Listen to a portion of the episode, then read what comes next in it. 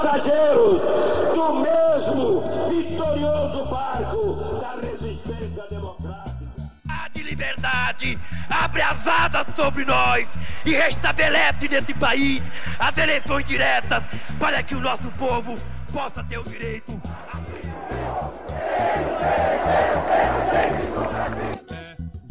um grito de liberdade! O documento da liberdade, da dignidade, da democracia, da justiça social do Brasil. Que Deus nos ajude que isto se cumpra. Olá, pessoal. Aqui é Paulo Ricardo Schier e estamos começando o Café Democrático, nosso podcast sobre direito constitucional e democracia. Este é o nosso programa de número 15, onde vamos conversar sobre direitos fundamentais em tempos de pandemia, em tempos de Covid-19. Para isso, estamos recebendo como convidados o professor Jorge Ernesto Roa, a professora Melina Girardi Faquin e a doutora Ana Luísa Santana. A gravação do programa ocorreu no contexto de um evento realizado no PPGD, Programa de Pós-Graduação em Direito do Unibrasil, através da plataforma virtual Microsoft Teams. Esse evento foi organizado pelo professor, meu querido amigo e host do nosso podcast, Bruno Lorenzeto, e também pela doutoranda Flávia Balduino Brazzali. A mediação dos debates ficou por conta da nossa hostess Elo Câmara e tenho certeza que vocês vão adorar os debates. Sem mais demora, pegue seu café, coloque seu fone de ouvido, aumente o volume e boa audição. Queria dar boas-vindas a todas e todos né, a esse evento, Direitos Fundamentais em Tempos de Pandemia. Agradecer a todas e todos envolvidos na produção e na viabilização do evento. Agradecer a professora Elisa Câmara pela mediação, a professora Ana Luísa Walter Santana, a professora Melina Faquin e ao professor Jorge, que logo na sequência irá se reunir e fazer a última fala. E começamos então a professora é, Ana, né, que vai tratar da temática Empresa de Direitos Humanos, a responsabilidade corporativa frente à pandemia do novo coronavírus. E a professora Ana é doutora em Direito pela PUC, professora de Direitos Humanos da Universidade de Los Angeles, da Colômbia, e membro do Conselho Diretivo da Global Business and Human Rights Scholar Association, seção América Latina. Professora Ana, com a palavra. Muito obrigada. Boa tarde a todos e, e, a todas. Eu agradeço imensamente o convite. É uma alegria bastante grande compartilhar com tantos amigos queridos essa, essa tarde de hoje. Quero fazer um especial agradecimento à, à Flávia pela organização e por nos propiciar, então, essa, essa possibilidade de estarmos aqui juntos hoje, cumprimentar a Heloísa, Melina, professor Bruno, muito obrigada é, pelo convite.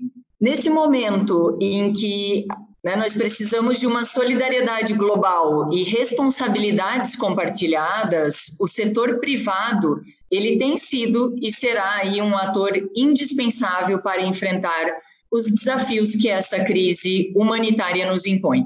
Para discutir, então, o papel das empresas a partir dos desenvolvimentos já existentes no direito internacional dos direitos humanos, eu pretendo dividir a minha conversa com vocês aqui em três momentos distintos. No primeiro momento, eu gostaria de discutir a necessidade de adequação de um processo de devida diligência em direitos humanos ajustado ao contexto da crise. Num segundo momento, abordar alguns aspectos relacionados a três distintos grupos aí de, de interesses que podem ser impactados e que as empresas precisam levar em consideração no momento de desenvolver ah, os seus processos de devida diligência e, por fim, terminar com algumas reflexões sobre alguns reajustes que eu entendo necessários, tanto para enfrentar o momento atual, como para planejarmos o futuro. O setor privado ele pode contribuir, é, obviamente, de maneira bastante significativa à resposta imediata e a curto prazo relacionadas à pandemia, mas também à resiliência que nós necessitamos a longo prazo. Empresas farmacêuticas estão trabalhando com governos para aumentar a capacidade de testes, enquanto distintos fabricantes estão oferecendo mudar ou adicionar novas linhas de produção para fabricar máscaras, respiradores. Empresas de tecnologia estão fornecendo ferramentas digitais cruciais para superar o isolamento social, promover a coesão social e conscientizar sobre as diretrizes de saúde e segurança para lidar com a pandemia. Por outro lado, muitos líderes empresariais parecem dispostos também a abandonar a sua licença social para operar, repassando os custos dessa crise para os setores da população que são mais vulneráveis e descumprindo com seu dever de devida diligência em matéria de direitos humanos. Essa abordagem não apenas exacerba o sofrimento humanitário imediato, mas ela polariza ainda mais as nossas sociedades desiguais, criando uma maior desconfiança nos mercados, especialmente em regiões como a América Latina, em que a pandemia irá seguramente aprofundar ainda mais a desigualdade social existente. Os princípios orientadores das Nações Unidas sobre empresas e direitos humanos, eles não fazem uma menção explícita a direitos específicos, ou aí a responsabilidade das empresas em situações de emergência ou de crise. No entanto, estabelece o respeito que as empresas necessitam ter com relação a todos os direitos humanos reconhecidos internacionalmente, incluindo o direito à saúde. A responsabilidade de respeitar direitos humanos ela constitui uma norma de conduta mundial aplicável a todas as empresas, onde quer que elas operem. E ela existe com independência da capacidade ou vontade dos Estados é, de cumprir com as suas próprias obrigações em matéria de direitos humanos. Se trata, portanto, de uma responsabilidade adicional a de cumprir com as normas nacionais de proteção aos direitos humanos. O cumprimento dessas medidas, ela impõe às empresas duas condutas distintas. A primeira delas é não violar direitos humanos através das suas atividades ou nas suas relações comerciais, e a segunda é justamente criar um procedimento adequado para prevenir, mitigar e reparar violações a direitos humanos. Isso é, desenvolver um processo de devida diligência. As empresas que já possuem é, processos de devida diligência em direitos humanos terão mais facilidade para identificar os riscos e os desafios relacionados à pandemia. As empresas que ainda não fazem terão, então, uma oportunidade para realizar a implementação deste procedimento.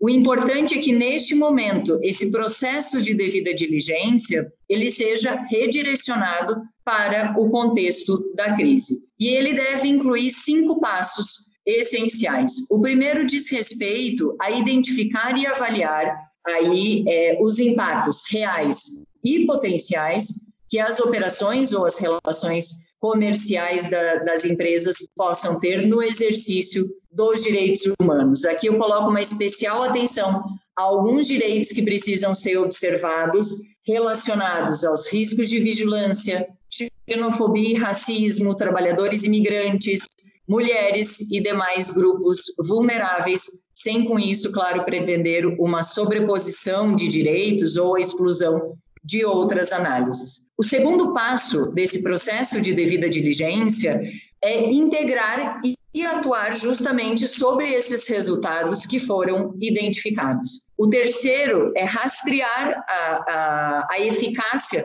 das medidas que estão sendo adotadas para saber se elas efetivamente estão funcionando. Um quarto passo é comunicar às partes interessadas como estes impactos estão sendo tratados e quais são as medidas que estão sendo tomadas pela empresa.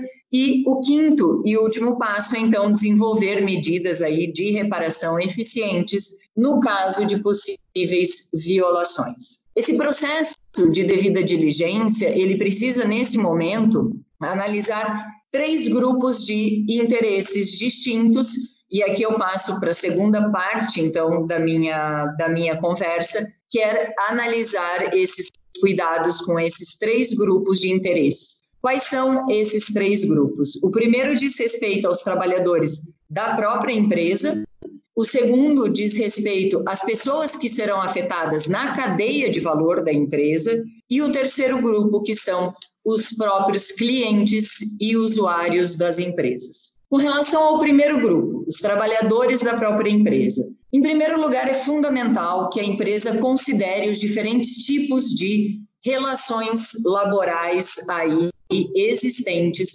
para avaliar os riscos que a pandemia pode gerar para as pessoas que estão nessas distintas categorias. As medidas relacionadas aos cuidados à saúde, elas devem ser oferecidas a todos os trabalhadores, mesmo aqueles que são subcontratados ou empregados de subcontratados onde é possível trabalhar em casa e onde os trabalhadores têm meios e tecnologias para isso, as empresas devem capacitar os seus funcionários durante é, a crise atual.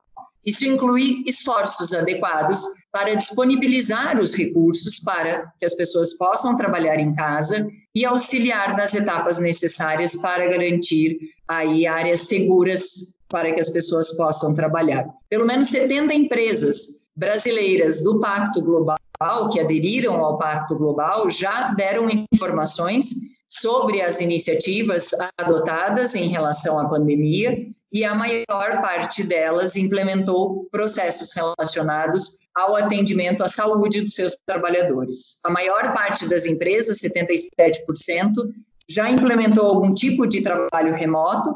Sempre que possível, os trabalhadores estão exercendo as suas atividades desde casa e quando isso não é possível, o trabalho remoto deve ser priorizado para os indivíduos mais vulneráveis. É importante observar que a maioria das empresas estão seguindo as diretrizes de prevenção e mitigação de riscos estabelecidas pelos governos, mas elas devem permanecer alerta para verificar se essas medidas estão alinhadas com as orientações de comitês científicos nacionais e internacionais e as pautas da Organização Mundial de Saúde. Eu gostaria de trabalhar, de destacar aqui, com relação aos trabalhadores da própria empresa, a situação dos trabalhadores migrantes, tanto os migrantes internacionais, é, quanto os que migram para trabalhar dentro do próprio país. São trabalhadores que ficam especialmente vulneráveis durante esse momento da pandemia. Alguns trabalhadores migrantes, eles ficarão em quarentena, inclusive nos próprios locais onde eles trabalham. Esses trabalhadores normalmente não gozam dos mesmos direitos que os cidadãos do país anfitrião, o que os deixa numa situação precária durante essa crise. Muitos perderam, perderam os seus empregos de maneira arbitrária, foram forçados a desocupar as instalações onde viviam, não têm cobertura de saúde adequada ou outros benefícios, incluindo aí o, o seguro-desemprego. Seu acesso às instalações de saúde também é bastante limitado. Muitos trabalhadores migrantes, por exemplo, internos na Índia, foram forçados a caminhar centenas de quilômetros para retornar às suas casas quando os seus empregadores deixaram sem os deixaram sem acomodação e salário quando o governo repentinamente declarou aí o bloqueio nacional. As empresas devem prestar especial atenção tanto aos trabalhadores migrantes que são contratados por essas empresas, como aqueles que estão na sua cadeia de produção. E assim eu gostaria de me referir a esse segundo, então, grupo aí que necessita ser analisado nesse processo de devida diligência, que são as pessoas que serão afetadas na cadeia de valor da empresa. A cadeia de valor da empresa, ela, ela representa né, todo esse conjunto de atividades desempenhadas pela corporação, desde as relações com os fornecedores e ciclos de produção e venda até a distribuição final.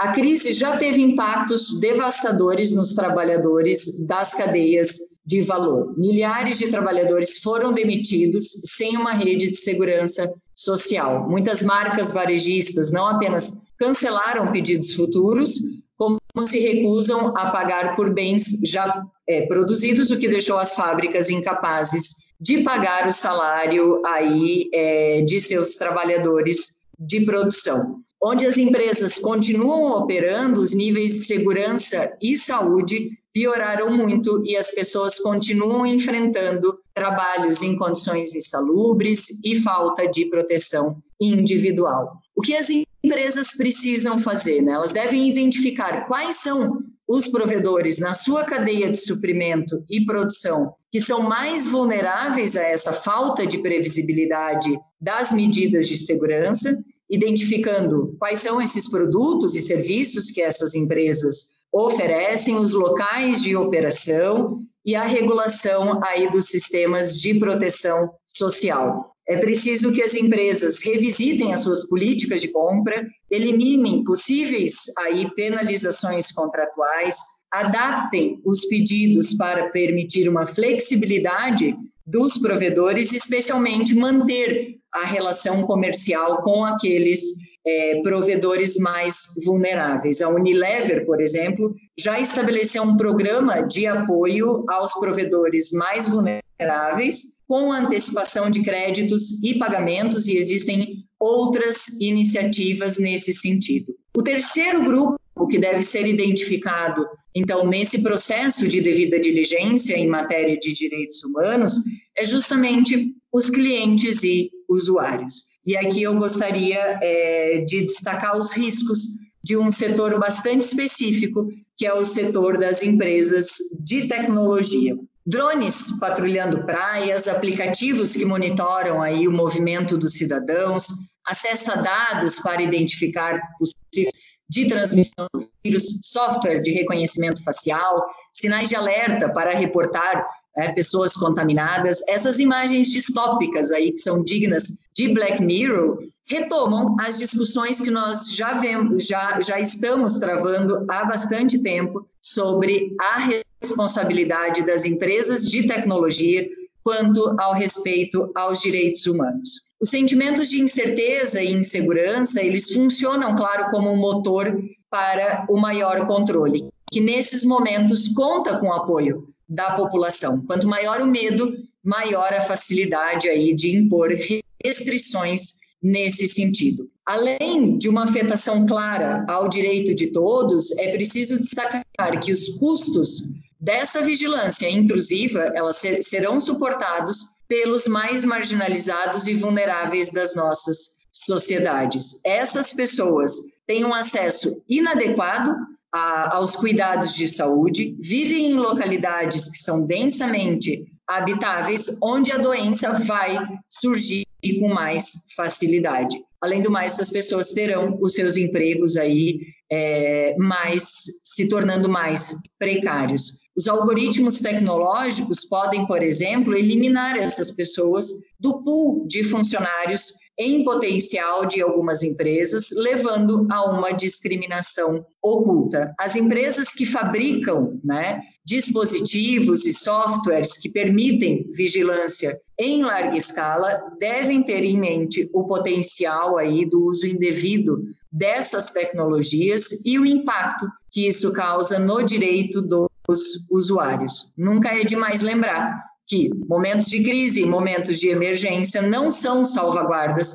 para o comprometimento de direitos e garantias que foram historicamente conquistados. E agora eu gostaria de passar, finalizando para a terceira parte da minha, da minha intervenção com vocês, que é pensando o que fica e o que vem pela frente em termos, então, de responsabilidade das empresas. Nessas condições extremas em que nós estamos vivendo, a relevância dos valores e dos padrões que foram estabelecidos pelos princípios RUG, ele cresce exponencialmente. E são essas as orientações que devem para a nossa busca, tanto por respostas adequadas ao sofrimento humanitário atual, como para encontrar soluções e caminhos possíveis para construir um mundo mais responsável. Uma declaração conjunta da OIT, Working Group de Empresas e Direitos Humanos das Nações Unidas, a relatoria DESCA da Comissão Interamericana e outros organismos internacionais, agora do dia 28 de abril, é, reforçou a necessidade de cooperação entre estados, empresas e empregados para o desempenho, o desenho, desculpa, e implementação de respostas para enfrentar a crise. Existem fortes apelos é, a que qualquer grande estímulo econômico dos governos seja verdadeiramente redistributivo e aprenda as lições da crise financeira de 2008. Os estímulos devem proteger todos os setores, mas devem aí é, atuar em benefício de empresas e investidores responsáveis. É preciso insistir que os socorros corporativos que usam fundos públicos exijam que as empresas entreguem planos para adotar a devida diligência em direitos humanos e entregar planos de contingência é, que considerem, além do lucro, a sustentabilidade financeira e a responsabilidade social da empresa, mantendo empregos e evitando o aumento de preços e produtos e serviços que suportam a comunidade. Uma recuperação econômica, né, verdadeiramente robusta e sustentável, ela deve basear-se nos padrões de direitos humanos acordados internacionalmente e exigir uma conduta empresarial responsável no que tange aos direitos humanos. Esses são elementos essenciais para prevenir e reagir a futuras crises globais. É extremamente importante que o respeito aos direitos humanos, trabalhistas, a considerações das questões de gênero, que a professora Melina é, vai brilhantemente, como sempre, comentar conosco é, em seguida. Né? A proteção ao meio ambiente, a promoção da integridade, a luta contra a corrupção, elas devem ser integradas tanto nas respostas imediatas como nas de largo prazo, fomentando aí empresas sustentáveis e uma conduta empresarial responsável. A primazia do Estado ela está sendo reforçada durante esta crise. E em breve isso pode levar a regulamentações mais exigentes com relação ao comportamento das empresas e os próprios objetivos dos mercados. Os avanços no pensamento empresarial sobre direitos humanos nas últimas décadas não só serão revertidos, mas acredito que reforçados durante é, por esta crise, né? A nossa resposta à pandemia agora moldará o nosso futuro. Uma escala planejada de estímulo global, governos, empresas e investidores aí tem uma chance única de levar os direitos humanos ao coração do modelo dos negócios e das nossas economias. O que a gente precisa é ser corajoso o suficiente para aproveitar essa oportunidade. Muito obrigada. Então, obrigado, professora Ana, pela brilhante exposição. É, acho que tem vários aspectos muito interessantes que podem ser desenvolvidos na sequência, mas eu acho que para é, seguirmos uma dinâmica das apresentações, eu vou passar a palavra para a professora Melina, depois para o professor Jorge, e a gente faz as perguntas ao final, né, pra, e o pessoal pode ir anotando as questões que eventualmente venham a ter, tá? Então, é, professora Melina, é, doutora em Direito Constitucional pela Universidade Católica de São Paulo, 2013, mestre em Direito pela PUC São Paulo, de 2008, e especialista em Direitos Humanos pelo Instituto Internacional dos Direitos do Homem de Estrasburgo. É, a temática vai ser os humanos das mulheres em tempos de pandemia. Então, com a palavra, a professora Melina Facuri. Boa tarde a todas, boa tarde a todos. Queria agradecer muitíssimo o convite que me foi feito. É sempre uma alegria é, estar entre amigos, estar aqui ladeada pela Ana e pelo Jorge, que são amigos queridos e que, a, além da, da, da comunhão de propósitos pessoais, também do ponto de vista das ideias, tem uma afinação muito próxima com, com as ideias é, que vejo sobre direito constitucional, os direitos humanos e é, as discussões que se aguçam nos tempos da pandemia. Uma alegria também estar aqui com a professora Luísa Câmara, minha colega lá na Universidade Federal do Paraná, parceira de muitos debates, antes presenciais, agora virtuais. É, eu, enfim, é, eu tenho dito que, obviamente, algumas coisas boas saem é, desse tempo pandêmico, que tem uma delas é poder nos aproximar virtualmente é, é, em momentos como esse de debate. Então, queria agradecer muito e eu faço aí na pessoa do Bruno é, o convite que me foi feito para estar aqui hoje. Sempre uma alegria poder discutir essas questões. É, como, enfim, eu já tinha indicado, meu objetivo é falar sobre especificamente é, os efeitos da pandemia, mais diretamente no que diz respeito aos direitos da mulher. Esse é um tema que é, é bastante caro para mim, é, é, antes mesmo, obviamente, de todo esse cenário pandêmico, já era é, uma vertente cada vez mais forte na minha produção. É, pude, tive a felicidade, com, junto com a professora Stefani e a professora Christine Petter, lançar aí dois volumes do constitucionalismo feminista, que é um esforço, na verdade, de colocar uma lente de gênero é, para olhar o direito constitucional. E acho que essa lente de gênero ela maximiza as potencialidades críticas em relação aos fenômenos constitucionais em dois sentidos. Porque ela necessariamente expande o direito constitucional para fora das fronteiras dos Estados pensar o direito e pensar, sobretudo, os direitos humanos, o direito constitucional pelas lentes de gênero, nos faz necessariamente dialogar é, com outras experiências constitucionais e com também o direito internacional de direitos humanos, seja porque nós temos violações estruturais, né, se pegarmos, por exemplo, a questão da violência doméstica, ela é um padrão estrutural, sociedades com diferentes níveis de desenvolvimento, com diferentes IDHs, com diferentes posições econômicas, registram índices é, preocupantes de violência doméstica, portanto, são problemas que se colocam né, é, na escala global e, portanto, exigem essa visão mais ampla do direito constitucional. Mas também a mirada de gênero nos dá a possibilidade, ela abre é, os olhos aí, como se fosse, digamos assim, uma, uma, uma lente que se coloca à frente do, do direito, dos direitos humanos e do direito constitucional, do direito de se abrir com mais sensibilidade para outras vulnerabilidades, que não apenas a vulnerabilidade de gênero. Não que, obviamente, as discussões sobre o constitucionalismo feminista ou sobre as questões da mulher pretendam ser aí abrangentes universalizadoras de todas as vulnerabilidades, não é isso, mas ela necessariamente nos coloca, nos leva a, a, a essa visão das chamadas interseccionalidades, das vulnerabilidades sobrepostas e aqui é, queria chamar a atenção, é, sobretudo, para a questão do gênero, da raça e da classe, que eu acho que são três marcadores muito importantes do ponto de vista da reflexão.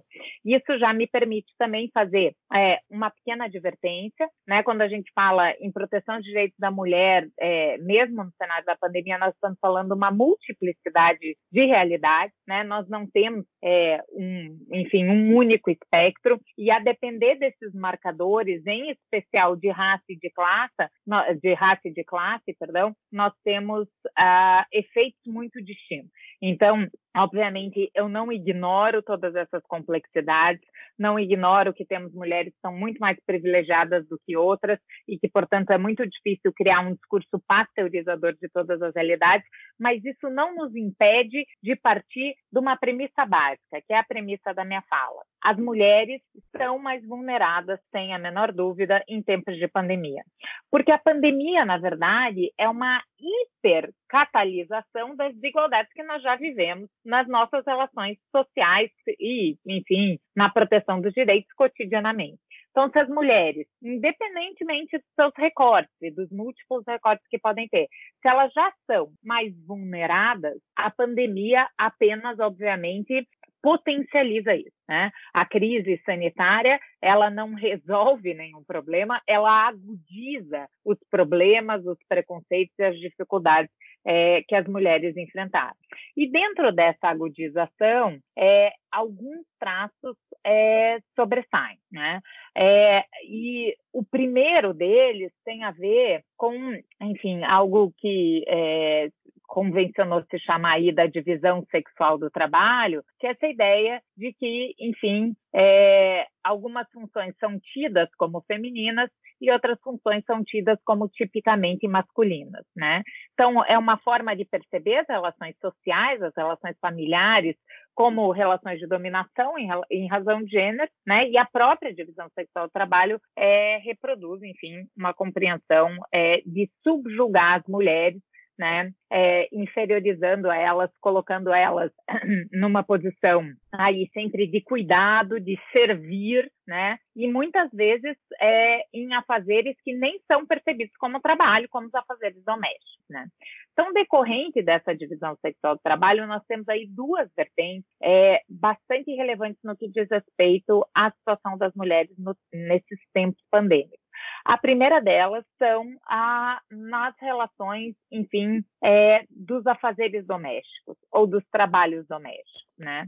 A, as mulheres elas, na, na, medida que o isolamento social é, é colocado, em que é, muitas trabalhadoras domésticas não podem prestar aí as suas funções, as mulheres acabam assumindo, justamente por conta, por conta dessa visão de que cabe às mulheres né, cuidar, é, ensinar, educar, limpar, por conta dessa divisão sexual trabalho, as mulheres acabam assumindo esses afazeres aí na primeira linha e isso agravado, obviamente, pela, enfim, ausência de aulas, o homeschooling, a necessidade aí do acompanhamento dos filhos.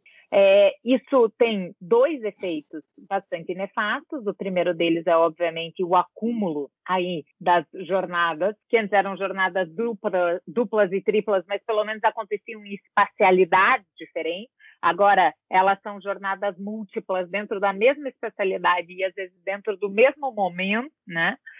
E, além disso, há também um outro reflexo naquelas que prestavam esses serviços domésticos, né? nas, nas, nas trabalhadoras domésticas, e que estavam, muitas delas que estavam dentro aí é, de uma informalidade, portanto, de um trabalho é, prestado em condições ainda bastante precarizadas, com seus direitos bastante vulnerados, e que, do dia para a noite, também com a interrupção desses afazeres, acabam tendo aí o esgotamento do seu, enfim, dos seus ingressos, né, dos seus recebimentos, e agudiza ainda mais a dependência, muitas vezes econômica, que se tem com relação a, ao companheiro ou ao cônjuge, ao pai, enfim, ou a figura masculina exercida dentro de casa. Isso, obviamente, sem contar aquelas mulheres que eram trabalhadoras domésticas, estavam na economia informal e que eram aí as chefes das suas próprias famílias e que é, são aí, nesse sentido, convém registrar,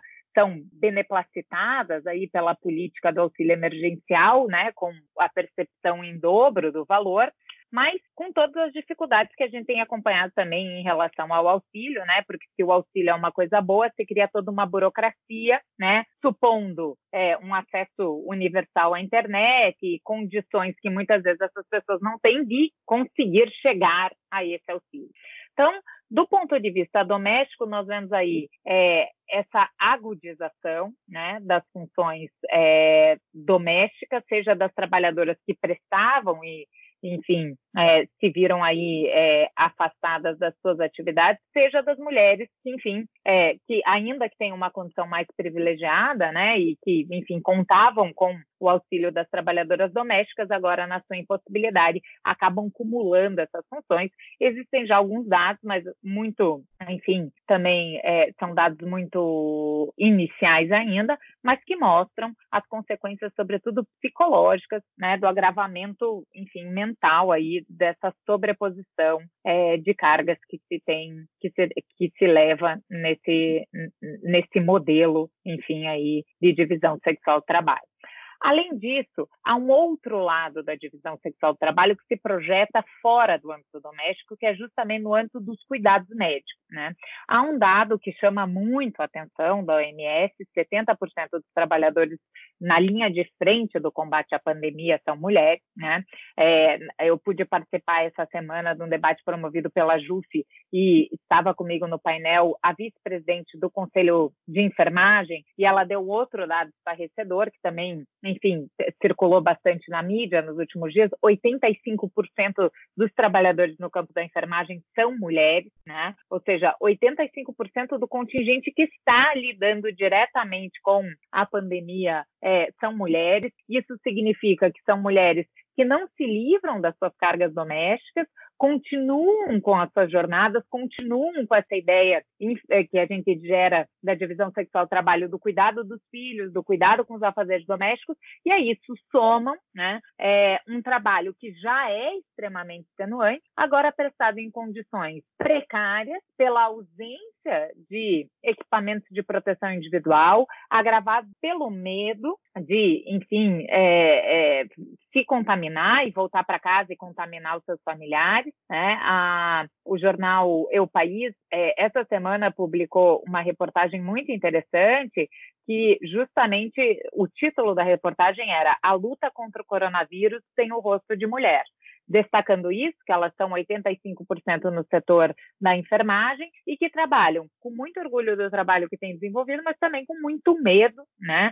É, do ponto de vista das contaminações, mais da metade dos óbitos é, provocados é, pelos trabalhadores de saúde pelo, pela Covid-19 são mulheres, justamente por isso, que reflete aí essa presença das mulheres é, na linha de frente do combate à pandemia. Então, é, isso está diretamente ligado à ideia da divisão sexual-trabalho e à ideia de que as mulheres é, têm é, esse sentido do cuidado, né, e que, portanto, a, a, enfermagem, essas outras tarefas do setor de saúde ligadas a essa ideia do cuidado, também acabam se associando aí com a, as vulnerabilidades femininas. Além disso, né, é, há também, um, eu diria talvez o, o que mais é, agudiza dentro da, dessa vulnerabilidade ainda maior que as mulheres têm dentro do, do âmbito da pandemia é a questão da violência doméstica. Né? Os índices realmente são alarmantes, as estatísticas que nós temos até agora são estarrecedoras, e são estarrecedoras não apenas aqui no Brasil, em todos os locais do globo, né? O que mostra um pouco disso que eu falava a vocês antes, como o constitucionalismo feminista nos exige essa ampliação de lente é, no que diz respeito ao fenômeno constitucional. É, há um dado que foi divulgado essa semana aqui no Rio de Janeiro, a, aumentou em 50% os índices de violência doméstica. Lembrando que esse é um tipo de violência que tem um alto índice de subnotificação se já é subnotificado em tempos normais, em tempos de pandemia, que os serviços não funcionam de maneira, né, em que a resposta não vem da, da maneira, enfim, mais ágil, os canais não são os canais tradicionais, isso fica ainda é, mais forte, né? Dados dão conta, por exemplo, de que na China, na região de, de Hubei, né, onde foi a província, é, o epicentro da doença na China, é, ainda que falar em dados chineses seja sempre difícil, né, pela ausência, enfim, de transparência, mas é, ONGs que trabalham com a questão da violência doméstica mostram aí índices que chegam até 90% do aumento da violência doméstica. Na Itália, também índices levantados pela sociedade civil dão conta de 70% né, desses, é, do aumento da violência. Isso porque as mulheres acabam convivendo forçadamente com seus agressores dentro de casa, têm dificuldade de acessar os, os serviços de resposta oficial e isso se produz aí nas múltiplas faces que a violência pode ter, seja na dependência econômica, que é isso que eu falava, agudizada, porque as mulheres são grande parte das trabalhadoras domésticas, da economia informal, e acabam aí dependendo ainda mais, é, muitas vezes, dos seus próprios agressores, seja também agudizada pela, pela violência emocional que se projeta nesse momento, ou na face mais nefasta da violência sexual mesmo, que infelizmente tem índices bastante alarmantes também. Portanto, nós temos aí, como eu disse ao início, um cenário que apenas agudiza as violações que as mulheres já sofrem, né, do ponto de vista é, cotidiano, e, portanto, nos deixa ainda mais vigilantes nesse momento. Não é à toa que a OMS, a Comissão Interamericana, a Corte Interamericana, vários outros órgãos internacionais têm chamado a necessidade desse enfoque, não apenas nos grupos vulneráveis, mas, sobretudo, com relação às mulheres, no que diz respeito aos efeitos da pandemia da Covid-19. E para enfim, não ser uma sessão de depressão coletiva, o que fazer, né? Se o cenário é esse, quais as respostas que nós podemos dar?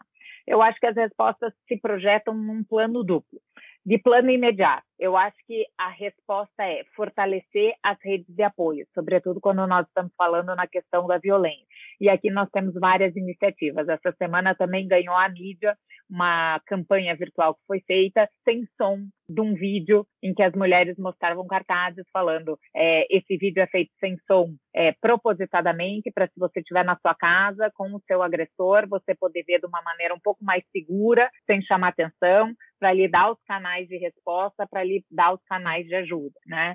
Então, estabelecer isso é fundamental, desde as micro-relações até as macro-relações, né? Obviamente, é, o, o Estado precisa rearticular suas políticas públicas nesse sentido é, em épocas de pandemia, mas também aí a, a questão comunitária e os próprios agentes privados, como falava a Ana, acho que tem também um papel bastante importante nesse momento em que a solidariedade e a cooperação são as palavras-chave. Além disso, é, acho que a gente precisa ter dados, levantar dados. Esses dados que eu dava a vocês são muito iniciais, 50% do aumento da violência no Rio, 70% na Itália. Esses dados são fundamentais para que a gente possa conhecer a realidade das mulheres no contexto de risco, né?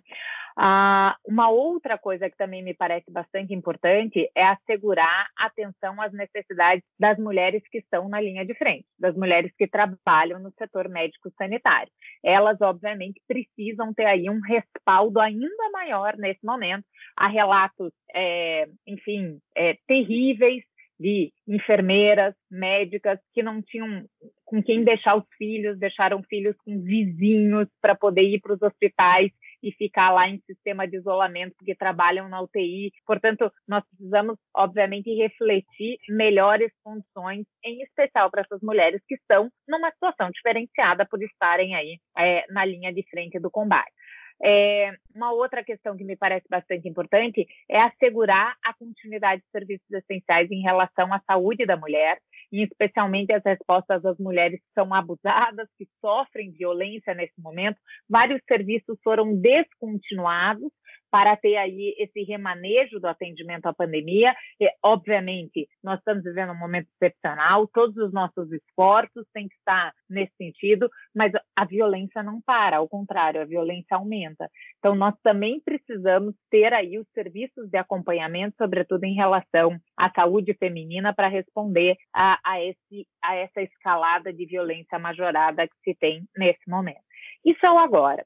E para o futuro, eu acho que o legado que fica é refletir estratégias específicas de desenvolvimento da recuperação econômica das mulheres, né? considerando programas de transferência monetária, de empoderamento feminino e de empreendedorismo feminino, além, obviamente, da retomada integral de todas essas políticas públicas que, no eventual momento, tenham sido aí desarticuladas para o atendimento da Covid, para que isso volte. Porque, por exemplo, na é, se existem dados já das pandemias passadas, ainda que elas não sejam equiparáveis a essa, mas na pandemia, por exemplo, do ebola e do zika, muitos serviços de atendimento à saúde feminina foram descontinuados e não foram retomados, né? Então, para que essa excepcionalidade também não vire regra. E por fim, e daí com isso já encerro, porque também já abusei aí do meu tempo, é, o que é fundamental é que assim, não dá para imaginar que isso será pensado, que o enfrentamento do agora ou do futuro às mulheres na pandemia será pensado sem as mulheres. Portanto, não ter uma mulher no gabinete do enfrentamento estatal à pandemia no âmbito federal isso já virou quase quimera, mas nos âmbitos estaduais e nos âmbitos municipais, onde enfim, as políticas estão sendo levadas adiante, é fundamental que as mulheres sejam incorporadas no debate. É fundamental que a participação feminina se coloque, porque é, políticas públicas em relação à proteção das mulheres, política de proteção às mulheres sem a participação feminina não haverá. Não será uma política adequada. Ela já nasce com é, um defeito aí é, genético. Portanto, é, isso é fundamental, que as mulheres participem do debate, que as mulheres se coloquem e também aí que haja a, a colocação dessas mulheres nos postos de decisão e de pensar essas políticas, é, seja de enfrentamento à pandemia, seja no pós-pandemia, na reconstrução. Então, por isso que eu acho que momentos como esse são tão importantes, é, agradeço imensamente a possibilidade de estar junto aí com vocês hoje. É, fico à disposição para quaisquer questões ou quaisquer, enfim, dúvidas que possam ficar aí para o debate. Então, professora Melina Faquin, muito obrigado pela exposição.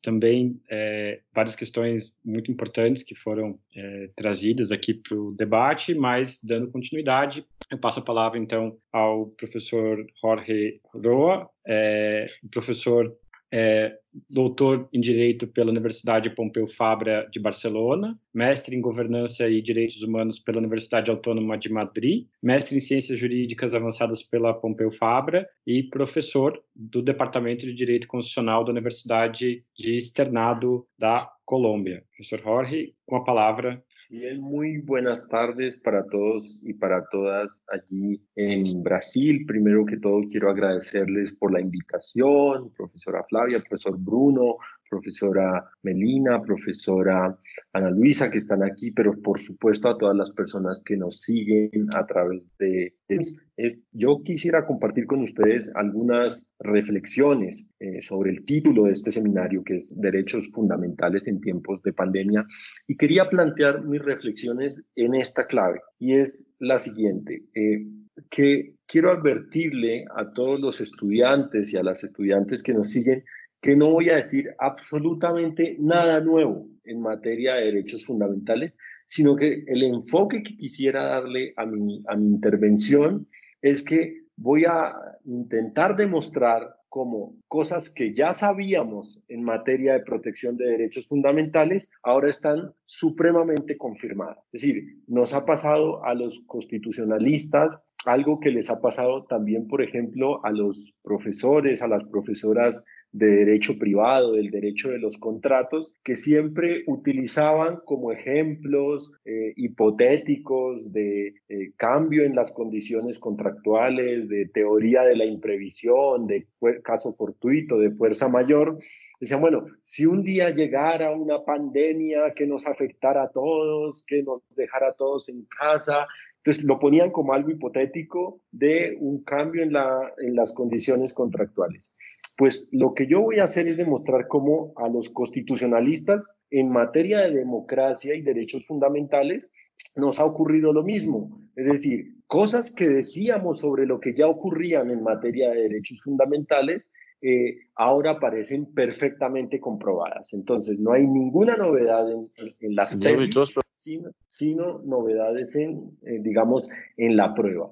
Entonces, la primera, la primera cosa que yo quisiera decir es, eh, llevábamos ya algunos años ah, insistiendo en el principio de indivisibilidad e interdependencia entre los derechos fundamentales y los derechos sociales. Y esa premisa abstracta que todavía cuesta de entender en algunos lugares, donde todavía se debate si son más importantes los derechos fundamentales y los sociales, si es más importante la libertad o el igualitarismo, si eran Rawls o Dworkin quienes tenían la razón, ha quedado, ese, ese debate ha quedado resuelto ahora. ¿Y en qué se demuestra eso? Se demuestra en la relación directa que existe en los países y sobre todo en los latinoamericanos y, pondré un asterisco en Brasil que siempre tiene ahí una nota excepcional y del cual yo no quiero hablar. Cuando uno lo invitan a hablar en algún lado, uno no habla ni bien ni mal de, de, quien le está invitando, pero quería decir, hay una relación directa entre la limitación a nuestros derechos fundamentales y el nivel de garantía de nuestros derechos sociales. De tal manera que es posible inferir que allí en aquellos países en los que se han producido las mayores limitaciones a los derechos fundamentales, como nos ha ocurrido en Colombia, yo llevo más de 50, 60 días casi en esta misma silla todos los días trabajando, dando clases, dando conferencias. Eh, no pude ir a un viaje a Brasil, a una banca de doctorado, eh, por las restricciones que había impuesto Colombia, no Brasil. ¿Por qué hay esas restricciones tan fuertes a los derechos fundamentales? Porque hay un déficit histórico en Colombia, diré en América Latina también, en la garantía de nuestros derechos económicos, sociales y culturales. Y no se trata de una retórica de la igualdad, de, aprovechar la crisis para avanzar un proyecto social, sino se trata de una enseñanza que nos ha venido directamente de los científicos y muy concretamente de los epidemiólogos, quienes nos han dicho una cosa fundamental. Si los sistemas de salud tuvieran una provisión suficiente de medidas de prevención y de contención y de mitigación de una pandemia como la que estamos atravesando ahora, cada uno de nosotros estaríamos en la calle, a lo mejor estaríamos haciendo este seminario presencialmente en Curitiba o en algún lugar de Brasil. ¿Cuál es el dato empírico que, refleja esa relación directa en el caso de Colombia? En el caso de Colombia, se ha dicho, si el sistema de salud colombiano tuviera 100.000 unidades de cuidados intensivos, Colombia no tendría que tomar ninguna medida de contención. Yo podría estar en, en mi universidad con mis estudiantes o en mi trabajo con mis colegas del trabajo. Si Colombia tuviera 35.000 unidades de cuidados intensivos, solo los adultos mayores tendrían que quedarse en casa y los demás podríamos estar en la calle con algunos cuidados.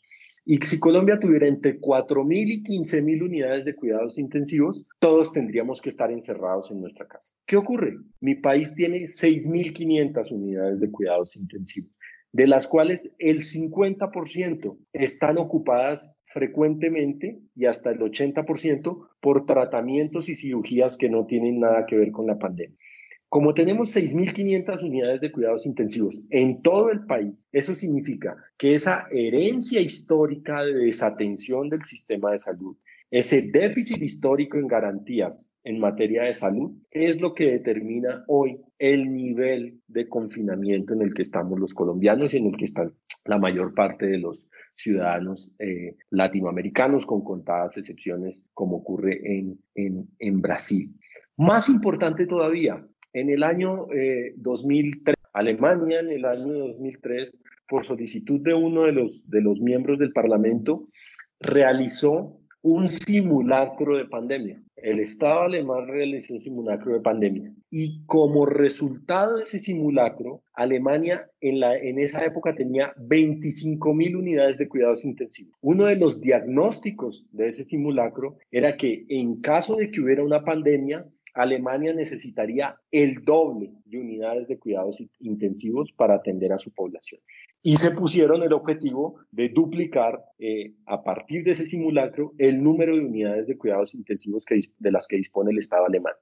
Esa es una de las razones que explican que hoy Alemania tenga 40 mil, no las 50 mil que se propusieron, pero sí 40 mil unidades de cuidados intensivos y es una de las muchas razones que explica por qué los alemanes pueden salir a la calle en parejas y nunca han estado en una situación de aislamiento social como la nuestra. Entonces, la primera idea era ratificar la indivisibilidad y la interdependencia entre derechos económicos, sociales y culturales y derechos eh, fundamentales. La segunda cosa que, que, sabíamos o que veníamos diciendo y que ahora comprobamos completamente es que eh, en los estados latinoamericanos y en la mayor parte de los estados del sur global, a los problemas sociales estructurales se responde con medidas viscerales, no con medidas estructurales.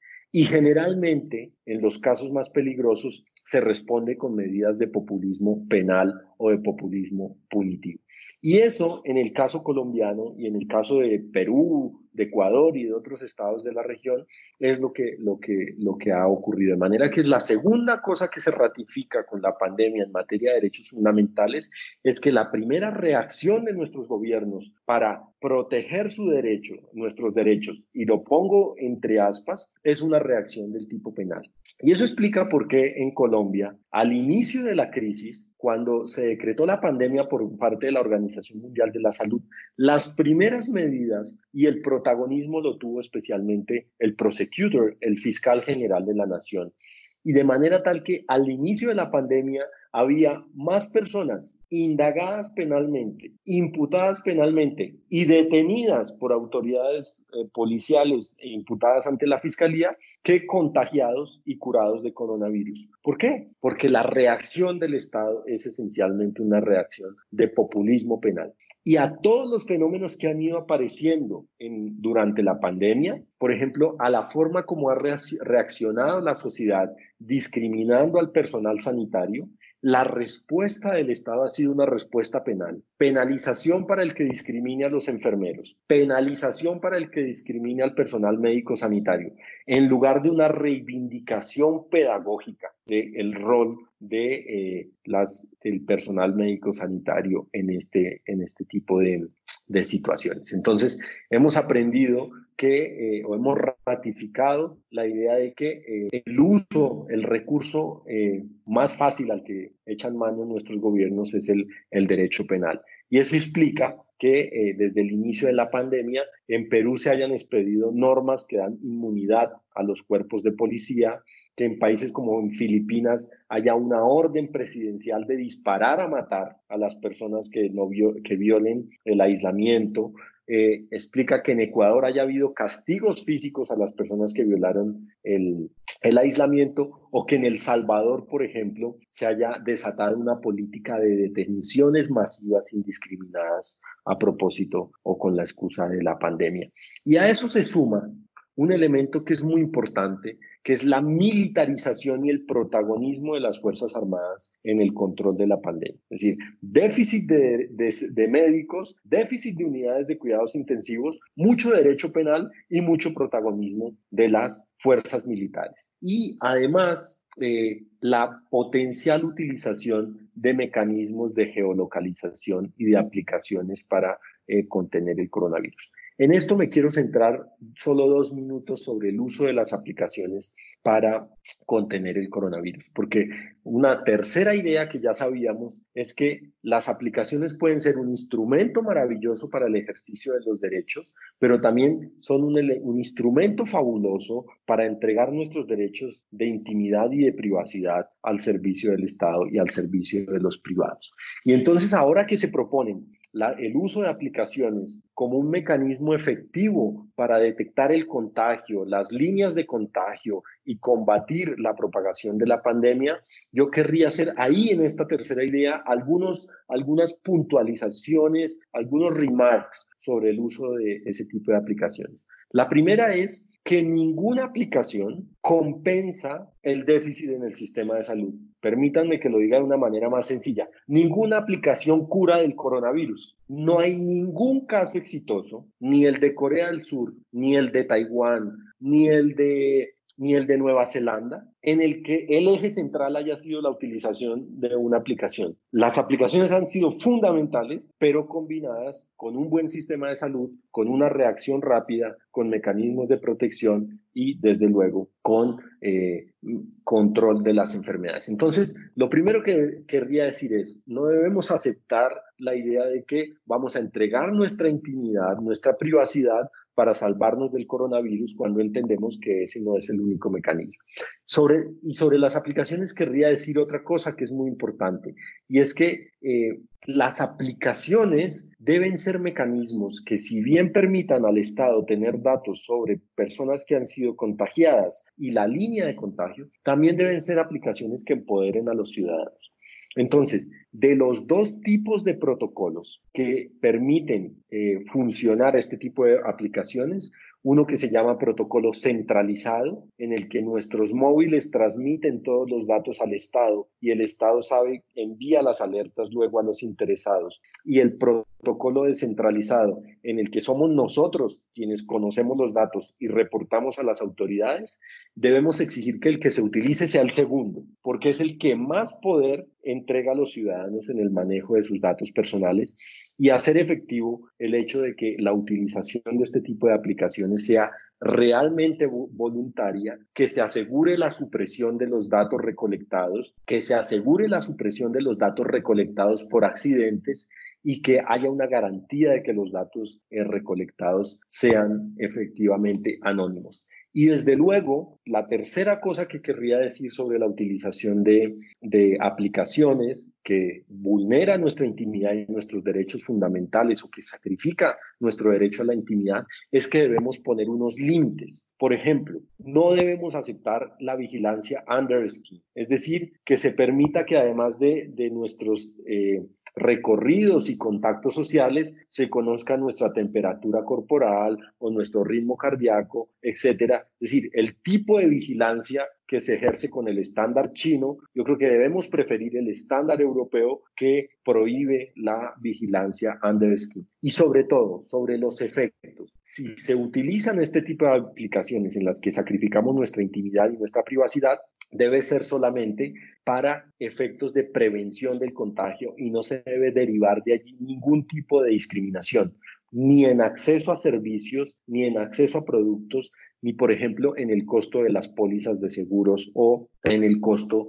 de, eh, por ejemplo, en discriminación laboral, no acceder al mercado de trabajo por eh, la, eh, estar diagnosticado con, con coronavirus. Entonces, eh, he querido dejar tres ideas. La, la, cuarta idea, mm, que ya sabíamos, pero que hemos confirmado a propósito del coronavirus, es la idea de que vivimos en países profundamente desequilibrados en términos democráticos y desequilibrados desde el punto de vista del diseño institucional, de la práctica institucional y de la sociología del poder. Vivimos en países donde el presidente concentra excesivos poderes desde el punto de vista formal, excesivos poderes desde el punto de vista material y excesivo protagonismo social.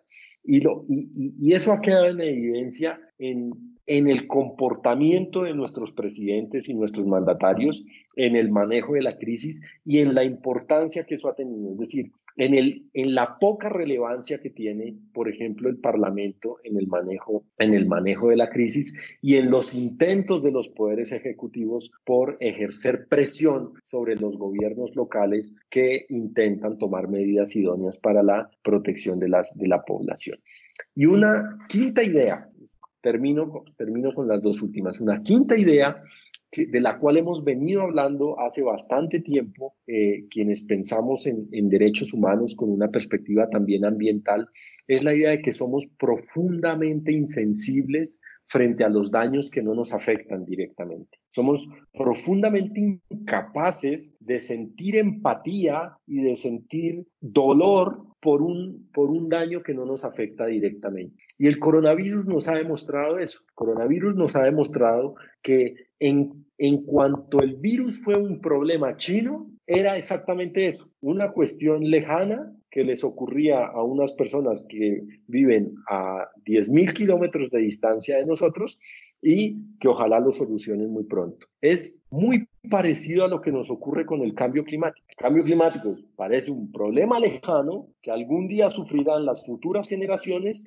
y que en todo caso afecta a quienes viven más cerca a los ríos, a quienes no tienen acceso a agua potable, a quienes viven a la ribera, al, margen de los océanos, etcétera. Y lo que nos invita, digamos, la lección que deberíamos extraer de esta experiencia es que tenemos que aumentar nuestra capacidad para ser sensibles y por ende para reaccionar a tiempo frente a daños y a potenciales afectaciones a nuestros derechos que no podemos percibir directamente. Alguien que fuera experto en cambio climático me diría, ya afectamos, ya sufrimos los efectos del cambio climático directamente, solo que no lo reconocemos. Está bien, pero ni siquiera así somos capaces de aumentar nuestro nivel de conciencia frente a ese tipo de fenómenos y nada descarta que frente a nuevas, nuevas, nuevas pandemias. Ahora que se habla, por ejemplo, de las eh, avispas asesinas en los Estados Unidos. Entonces, de nuevo, parece que ese es un problema norteamericano eh, y que solo nos va a afectar si las avispas,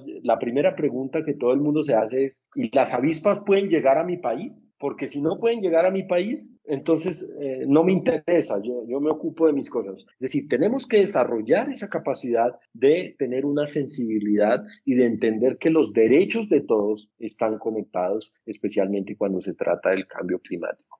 Y la última idea, profesora Flavia, para no abusar tampoco del tiempo, que es la, idea de que a mí me seduce eh, mucho más, y es que eh, cómo llegamos democráticamente a, esta crisis del coronavirus en los países del sur global. Llegamos con unas ecuaciones democráticas profundamente desequilibradas, como lo decía ahora. Y a eso se suma entonces que estamos en una situación de pandemia en donde hay una población atemorizada, donde los poderes se concentran en el Ejecutivo, donde en algunos países, como ocurre en, Colombia, eh, los parlamentos no funcionan completamente, donde los medios de comunicación y la prensa tienen información muy limitada, entre otras cosas porque los científicos tienen información muy limitada, donde los ciudadanos estamos encerrados y no podemos ejercer eh, la política más básica en términos de Ana Arendt, no podemos contactarnos unos con nosotros personalmente, donde el espacio público está abandonado, donde se tiende a normalizar el control, donde hay rol protagónico de las fuerzas eh, militares. Y entonces la pregunta es, eh, ¿qué pueden hacer los jueces? Si, si el Poder Ejecutivo concentra todo el poder, si el Poder Legislativo funciona a media marcha, ¿qué pueden hacer los jueces por nosotros? Eh, yo solo voy a decir que a mí me han seducido mucho eh, unas decisiones del Supremo Tribunal Federal de Brasil, de las cuales no voy a hablar, por, pero que me han parecido fantásticas. Y entonces diré, me referiré a otras. Me referiré, por ejemplo, a, a la Corte Suprema del Salvador, que eh, frente a la orden de detenciones masivas proferida por el presidente de la República, ha respondido en un caso de habeas corpus, de la acción más básica del constitucionalismo liberal, estableciendo unos parámetros y ha transformado un habeas corpus de tres mujeres en un habeas corpus sistemático que eh, abarcó a más de 600 personas y dio orden a la policía de parar esa política de detenciones masivas y abuso en la detención de personas. Y diré también otra decisión que me parece muy importante de la Corte Constitucional del Ecuador. La Corte Constitucional del Ecuador ha establecido que la pandemia es tan estructural y las medidas de emergencia que va a tomar el gobierno ecuatoriano son tan estructurales que se hace necesario que la Corte Constitucional del Ecuador asuma una función de seguimiento al desarrollo del estado de excepción para ir protegiendo los límites que tiene el presidente en el ejercicio de esos estados de excepción. Y desde luego que me parece fundamental, aunque esté por fuera de nuestro contexto, la decisión del Tribunal Constitucional Federal Alemán que ordenó garantizar el derecho de protesta a un grupo de personas que, que proponían hacer una manifestación precisamente en contra o en conformidad a las medidas y a la forma como el gobierno estaba tratando la pandemia del coronavirus y que habían propuesto una manifestación que respetaba todas las medidas de aislamiento social decretadas por el gobierno alemán. Me parece que esa es una decisión que recupera el espacio de lo público y que eh, y que rescata un poco la vigencia mínima razonable de nuestros eh, derechos, derechos fundamentales. Yo quería concluir entonces diciendo, es un momento eh, de profunda eh, crisis democrática, de profunda crisis económica, de profunda crisis también sanitaria, pero es un momento también para aprender lecciones o para ratificar las lecciones a las que, a las que ya habíamos llegado antes. ¿Con qué objetivo? Porque si aprendemos lecciones, si asumimos la crisis con la apertura de que también de esto podemos aprender, entonces eh, la forma como veamos las perspectivas de lo que debe ocurrir cuando superemos la pandemia eh, va a estar orientada precisamente por las enseñanzas que podemos sacar de eso. Y entonces creo que hay dos o tres enseñanzas que son fundamentales. La primera es que si bien es cierto la recuperación de la economía es importante, es más importante poner a la economía en función de los objetivos que nosotros queramos trazar.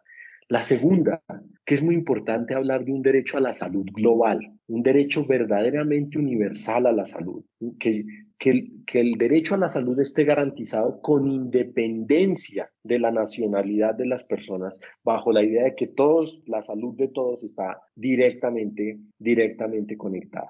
Y tercero, la idea de que mm, un mundo post-COVID tiene que ser un mundo de menos privilegios, de menos filantropía y por el contrario de sistemas tributarios más justos, de una redistribución de la riqueza, de menos privilegios para pocos eh, y de gran sufrimiento para algunos. Entonces, yo pienso eso, que, que es un momento muy difícil en el que, por una parte, no podemos renunciar a deliberar, a tener este tipo de intercambios, que, tenemos que eh, eh, discutir mucho, repensar nuestras ideas, pero también ratificar las ideas fundamentales que la, la situación nos obliga a ratificar y que, por supuesto, tenemos que afrontar esta pandemia con mucha esperanza, porque cuando hay momentos de mayor crisis, la esperanza es una obrigação. E isso era o que eu queria compartilhar com todos vocês. Muchas gracias. Muito obrigado, professor Jorge.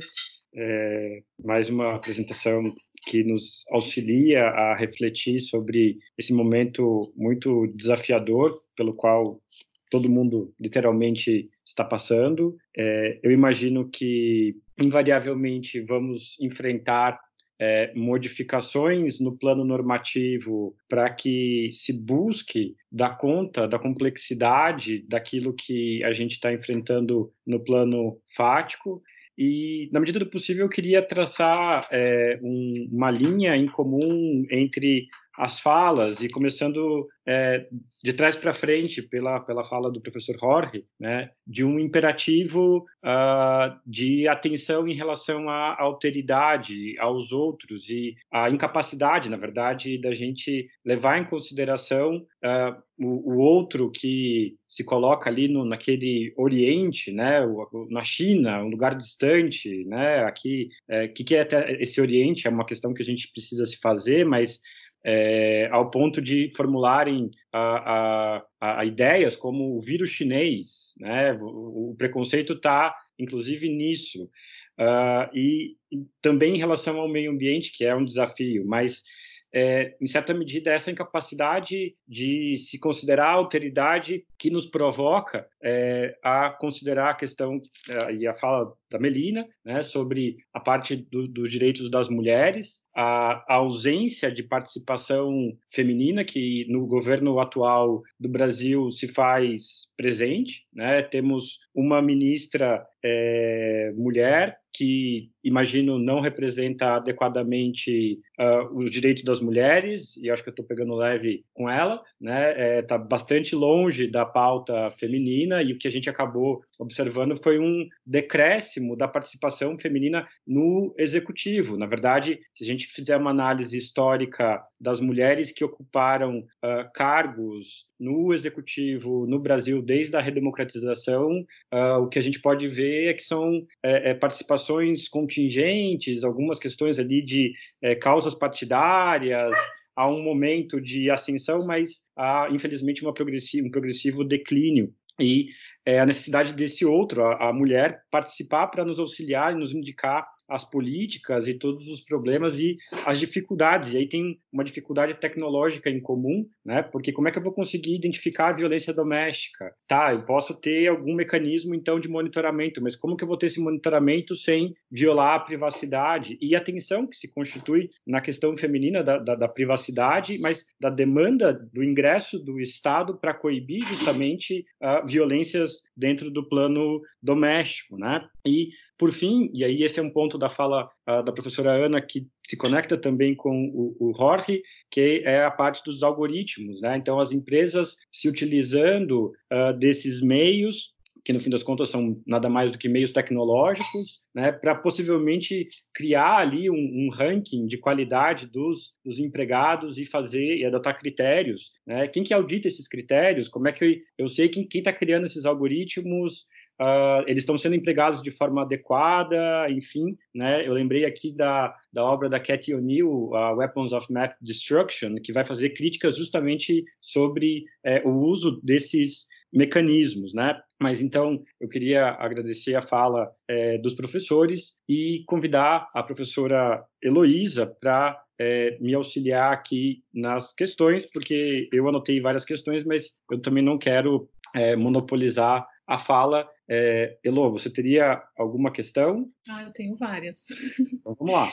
Bom, então, em primeiro lugar, eu quero agradecer a oportunidade de ouvi-los.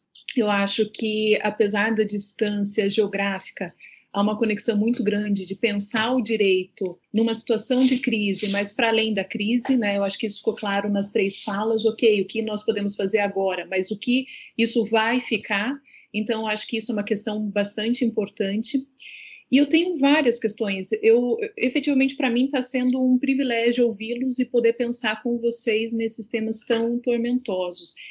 Eu vou colocar duas questões centrais e eu acho que elas se conectam com as diferentes falas. E, e aí eu acho que é, é uma primeira rodada para a gente pensar e ver se tem sentido a, a, as minhas preocupações. Na, a, a organização, a sequência da fala a professora Ana, a professora Melina, em sequência, acho que foi muito feliz, porque para mim ficou muito claro uma questão de, de, uma necessidade, eu sei que isso já é falado há muito tempo, mas de superar uma separação entre público e privado.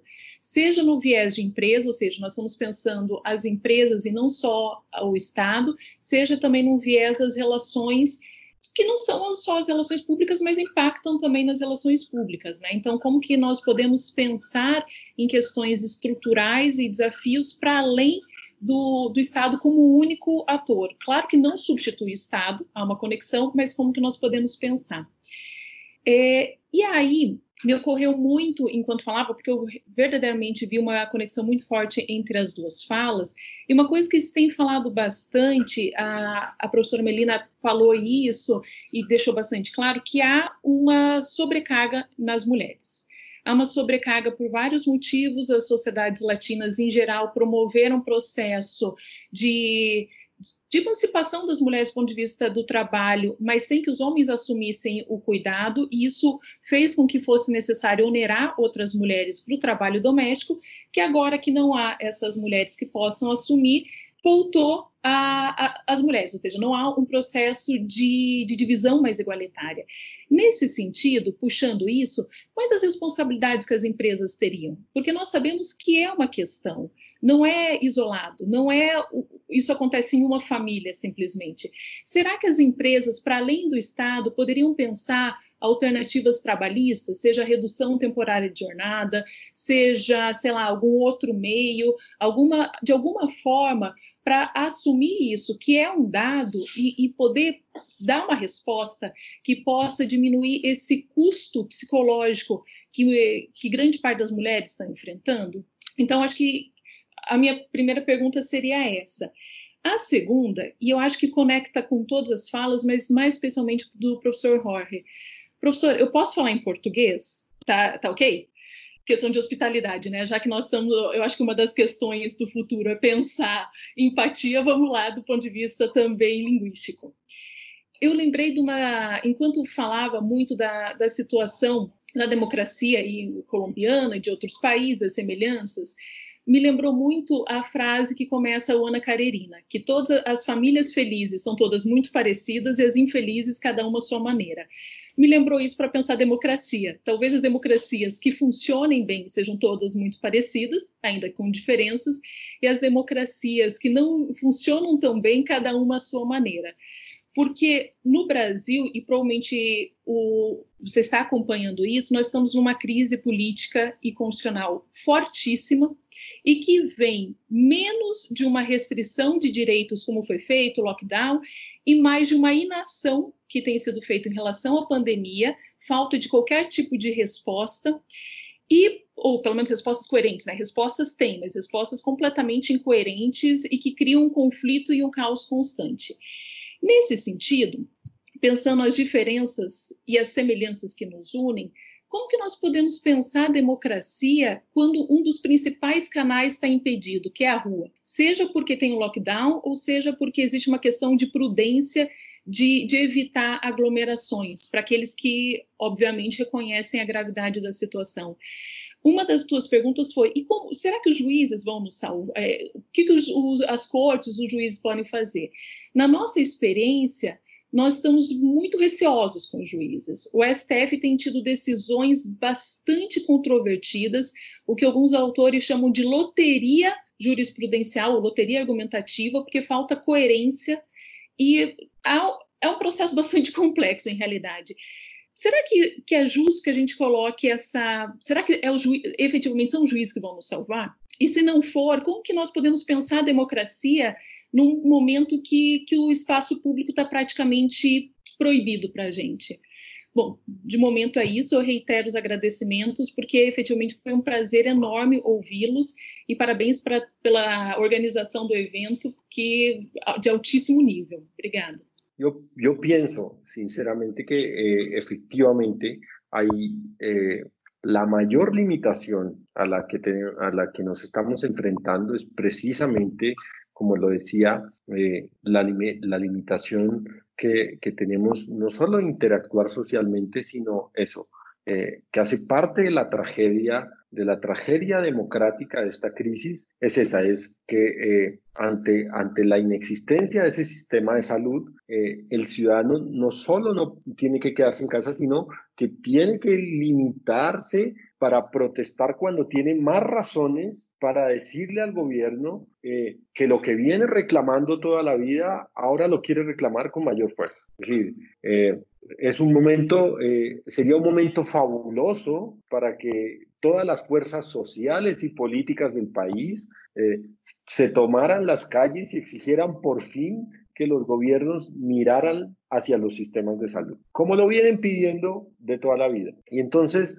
eh, es, es, es, es, la tragedia democrática eh, que ocurre en otros escenarios, la tragedia en que cuando más necesitamos de los parlamentos, eh, también algunos de esos parlamentos no se pueden reunir, que cuando más necesitamos del control judicial, el control judicial se tiene que suspender o se tiene que adaptar a dinámicas de funcionamiento virtual. Y la tragedia humana, que cuando más necesitamos de la compañía, del abrazo y del cariño de nuestras familias, pues es el momento en que más lejos tenemos que estar de ellas. Entonces, eh, es una, es una, eh, yo no soy muy dado a exagerar, pero todo lo contrario, me gusta más ser contenido, pero es una verdadera tragedia, una tragedia democrática, humanitaria, científica.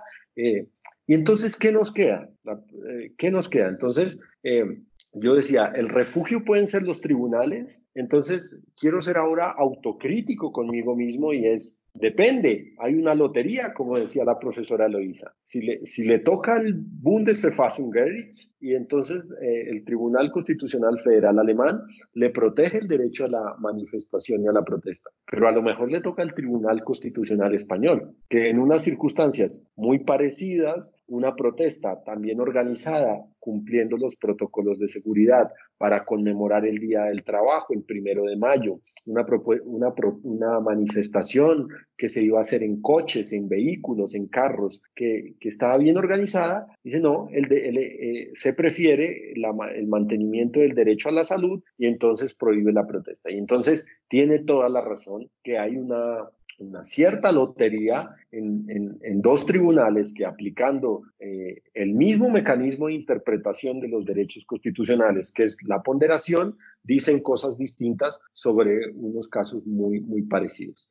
Y entonces, eh, ¿cuál, cuál, qué es lo que nos queda? Y lo que nos queda, la verdad, es, es muy poco, es muy, es muy pobre, es muy limitado, pero hay que usarlo. ¿Y qué nos queda? Entonces nos queda el rol de la academia, el rol de la deliberación en este tipo de espacios virtuales, eh, las redes sociales, es decir, eh, y, pero de todos modos nos debe quedar la enseñanza de que tenemos que ver cómo diseñamos otra forma de mm, accountability de nuestras instituciones eh, que, que, prevea este tipo de situaciones, que prevea este tipo de situaciones.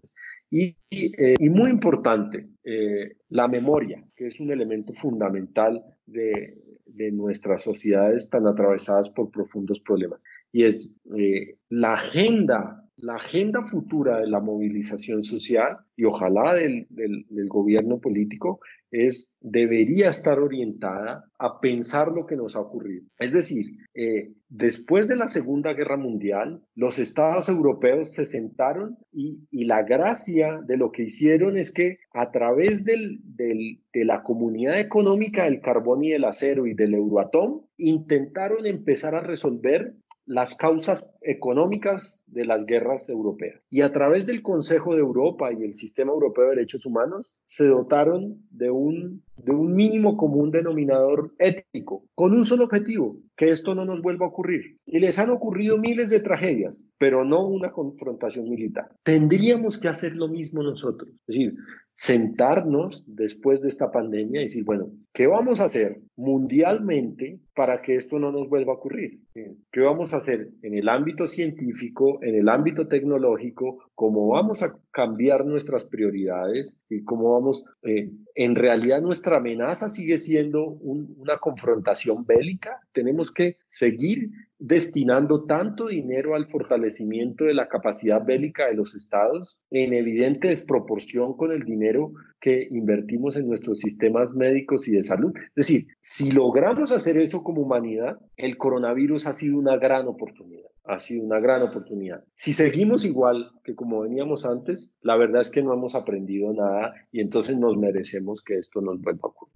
Obrigado, professor. Professora Melina. Ai, agora acho que vai. É, bom, em primeiro, queria agora de tela a tela, não face a face, mas cumprimentar o Jorge. Uma alegria estar aqui com você, ouvi-lo, aprender, sempre aprendo muito. E é uma satisfação, eu já, já havia dito antes que é sempre muito bom estar com pessoas que são pessoalmente queridas para nós e pensam é, da mesma maneira.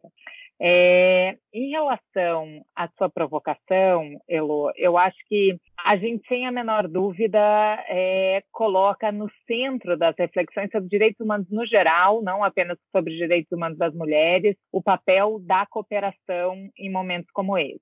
E isso significa repensar tanto as relações internacionais entre Estados, como a comunidade internacional responde a esses problemas, mas também no plano interno pensar como a comunidade é, responde a esses problemas, não vendo única exclusivamente o Estado como é o único a responder. Eu ainda estou entre aqueles que acham que, que acham que obviamente o Estado né, deve ter é, é, aí a, o dever de dar as suas respostas, isso nos termos tanto da nossa Constituição quanto dos pactos internacionais que fazemos parte, seja em matéria de direitos civis e políticos ou em matéria de direitos econômicos e sociais, como bem lembrava é, o professor Jorge no início da sua fala. Então, é, isso posto, sem que isso é, tire qualquer responsabilidade do ente estatal, sem a menor dúvida, o valor da solidariedade como um valor fundante é, das relações jurídicas, e a nossa Constituição deixa isso muito claro. Também, novamente, a normativa internacional de direitos humanos coloca a solidariedade no centro do palco. Ele emerge para nos fazer pensar qual a função dela nesse momento sobretudo projetando aí deveres é, para é, agentes privados especificamente, e, e, sobretudo aqueles agentes privados que têm, obviamente, um protagonismo político e econômico bastante exacerbado. Né? É, então, enfim, a gente tem aí, e esses são dados que, é, enfim, já são bastante conhecidos, né? Das 100 maiores economias mundiais, a maior parte delas são empresas, não são estados.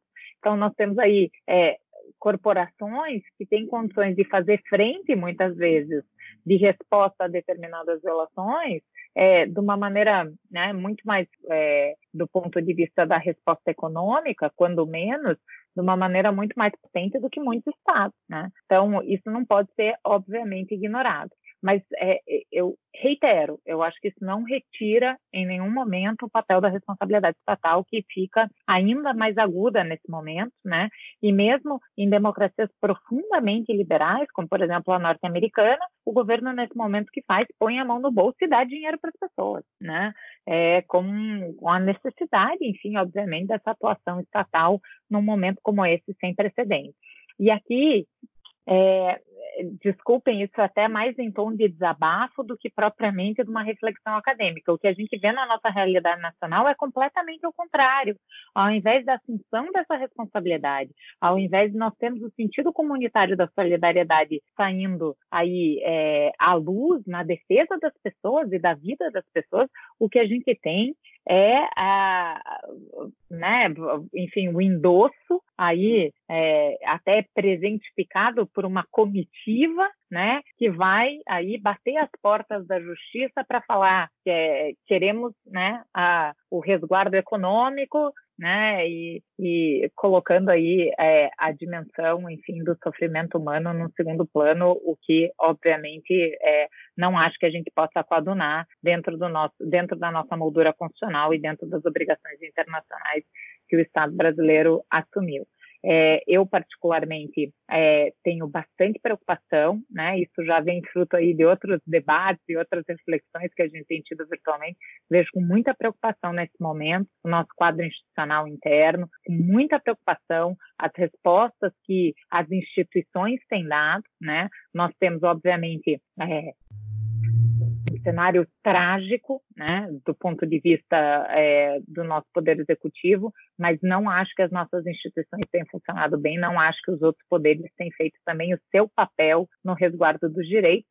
E aí, volto para o meu tema, porque se a gente está dentro desse cenário caótico, os hipervulnerabilizados são aqueles que vão sofrer ainda mais. Né?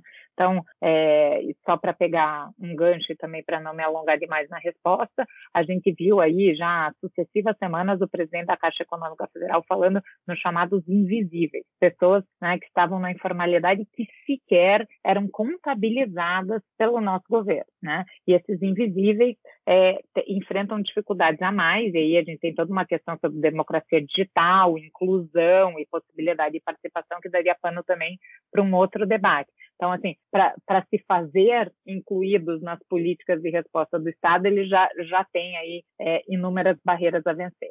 Então, é, enfim, não quero deixar um tom excessivamente pessimista, mas é que ando efetivamente muito preocupada, sobretudo com o nosso quadro institucional interno e com, enfim, o, o nível de desrespeito constitucional com o qual nós estamos convivendo. Né? Nós conseguimos somar aí a uma crise sanitária sem precedentes, uma crise política sem precedentes. Não sei se a professora Ana tem alguma colocação, senão eu teria uma pergunta para ela, porque e, e, acho que é uma questão, inclusive, bem clássica na, na parte da relação entre direitos fundamentais e direitos humanos, porque na fala dela ela trata das orientações dos governos e das orientações dos, dos órgãos internacionais, OMS e, e assim por diante.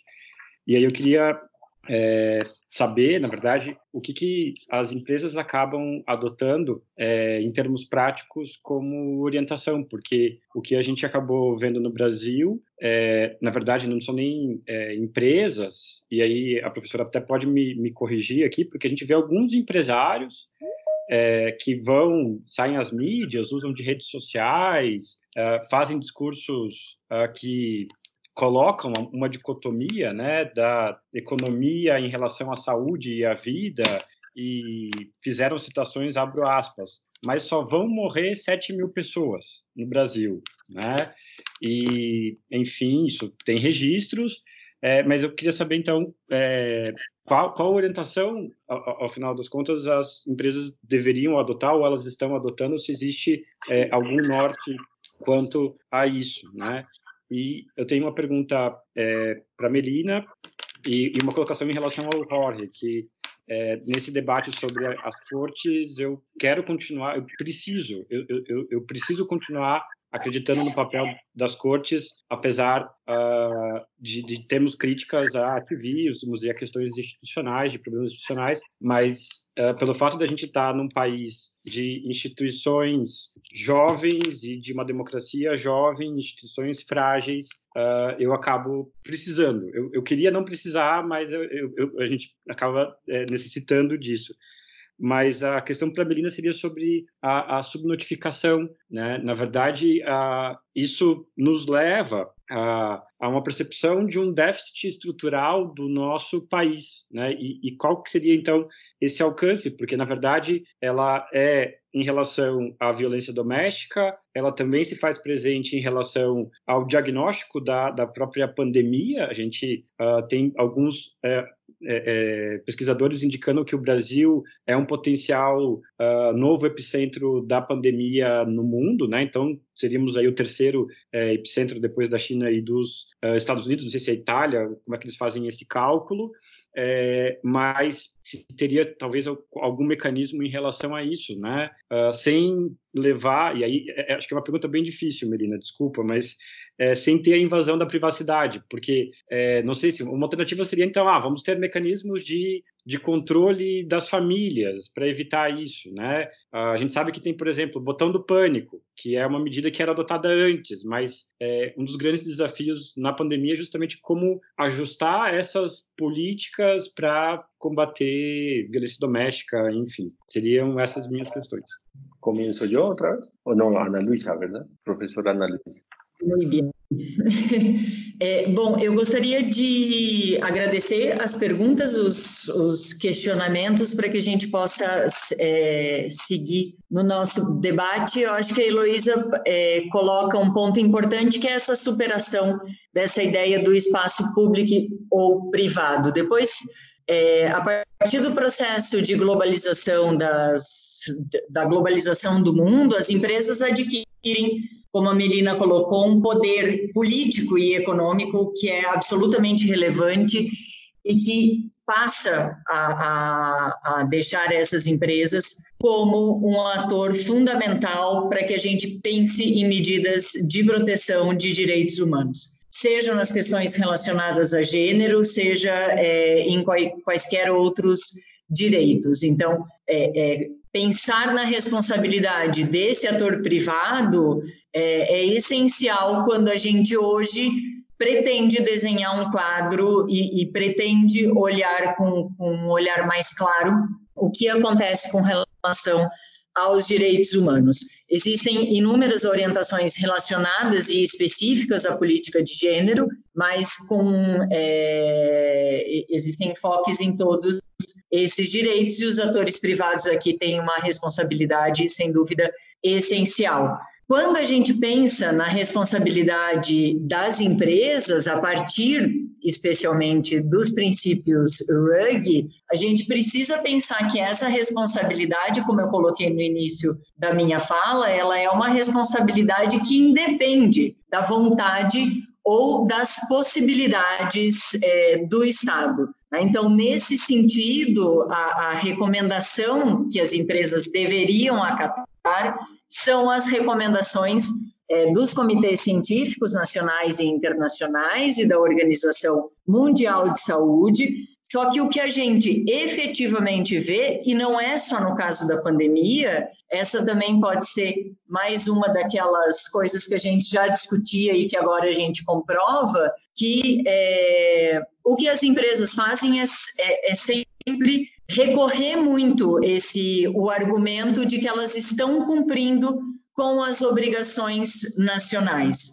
Né? Então, quando você está diante de governos autoritários ou de governos irresponsáveis, é, esse discurso é um discurso conveniente para as empresas de que elas estão adotando medidas suficientes ou as medidas exigidas é, pelos governos. Né? Quando eu penso, por exemplo, na questão do espaço público, que também a Heloísa nos colocava, o espaço público hoje é o espaço público digital, né? É um espaço público essencialmente digital, que também é um espaço dominado por cinco, seis empresas no mundo, extremamente poderosas, com pouca transparência com relação às suas políticas, especialmente de moderação de conteúdo, é, e em que a gente, outra vez, depende né, é, de como atores privados vão atuar para o exercício pleno dos nossos direitos. Então, é, a gente precisa pensar essa responsabilidade das empresas, superar esse discurso de que eu cumpro com a legislação nacional ou que eu cumpro com a, as recomendações é, diárias dos presidentes da República, porque no nosso caso isso se torna é, inviável, e entender que essa responsabilidade é uma responsabilidade que independe da vontade dos estados e que independe e que é uma pauta superior ao cumprimento dessas obrigações nacionais. Melina? Com relação à, à sua provocação, Bruno, da subnotificação, é, eu acho que tem alguns mecanismos né, que podem ser pensados. É, alguns estados é, ampliaram a possibilidade, por exemplo, dos serviços de atendimento online. O Paraná, ao que me consta, pelo menos dos relatos que eu recebi é, como consultora da Comissão de Violência do Gênero da OAB, relatos que me chegaram são diferentes, mas eu não, não atuo nessa área, então são de relatos mesmo mas que o Paraná não fez isso, mas alguns estados, como por exemplo São Paulo, ampliaram o que se chama das delegacias online, né, a possibilidade de fazer o boletim de ocorrência, enfim, existe todo óbvio o aparato judicial, os juizados de violência doméstica, né, com as dificuldades obviamente de ter é, e o Paraná faz parte dessa realidade, uma defensoria pública que não consegue chegar, né, não tem, enfim, braços e força suficiente para abarcar todas as demandas, isso também se exacerba em tempos de pandemia. É, houve recentemente pelo governo federal o lançamento de um aplicativo supostamente de defesa de direitos humanos que fa facilitaria o acesso das vítimas mas pela Comissão é, Nacional de Direitos Humanos da OAB também recebemos muitas informações de que, na verdade, houve só o anúncio, não há nem o desenho, nem o desenvolvimento ainda da plataforma. Então, o que a gente tem é, na verdade, é, é efetivamente poucas ações, né?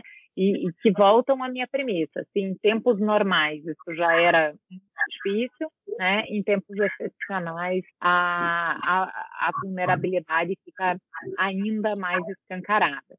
E, e, nesse sentido aí, é, o que eu tenho visto de mais meritório vem justamente da própria resposta social, da sociedade civil organizada, em articular ações, em pensar campanhas. É, tem um aplicativo é, que é, semana passada tomei conhecimento que supostamente é um aplicativo de pizza, mas que não é. Você, na verdade, está pedindo socorro como se estivesse pedindo uma pizza, né? Então, assim, é, é a criatividade aí e mesmo a tecnologia também a serviço é, da defesa dos direitos, mas num, num ambiente muito precarizado, muito precarizado mesmo, porque de fato é, a, a resposta estatal que precisava ser mais robusta, que precisava ser a primeira, é, ainda efetivamente não se colocou.